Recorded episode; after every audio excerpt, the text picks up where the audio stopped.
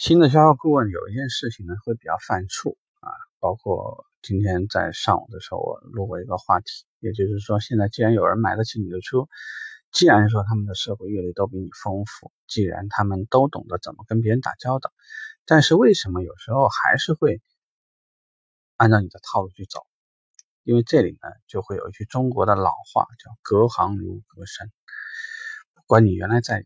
以往的行业里面有多熟？为什么你现在进入到车行的时候，你依然还是会觉得前段时间会很懵逼呢？因为这里头所需要注意的东西，包括专业知识，包括行业特殊的一些配套的一些东西，包括报价策略，包括客户的担忧，包括我们提供服务的品类，包括我们的产品和对方的产品和他能够比较到的产品。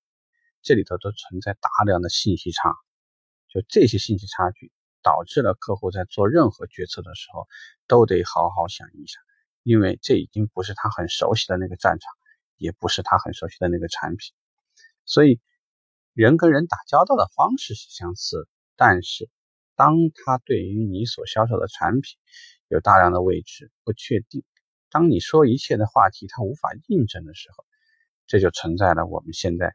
销售顾问存在的价值所在，本身就是在利用信息不对称产生的一些利益。比如说，我们中间你说这个车卖多少钱，客户对于本地价格、异地价格、网络价格的甄别，对于黄牛店、经销商店、你标准的授权店价格为什么会产生差距？对于别人不能提供服务，你能提供服务，对别人没有拿到任何授权。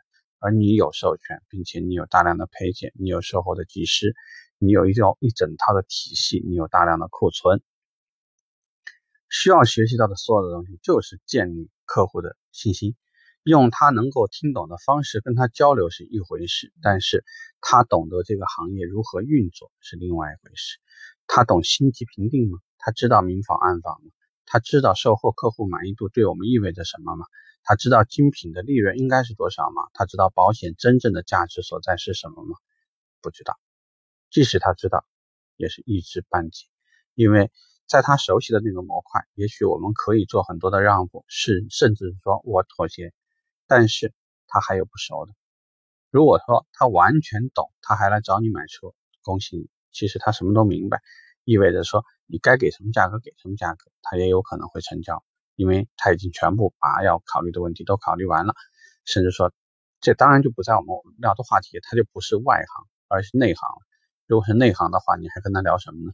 啊，妥妥的帮他办交车就行了，服务态度好点就行了，客气点就行了，表现出来求知欲望，或者不懂的事情向他讨教就好。这个事情呢，相反倒是简单的。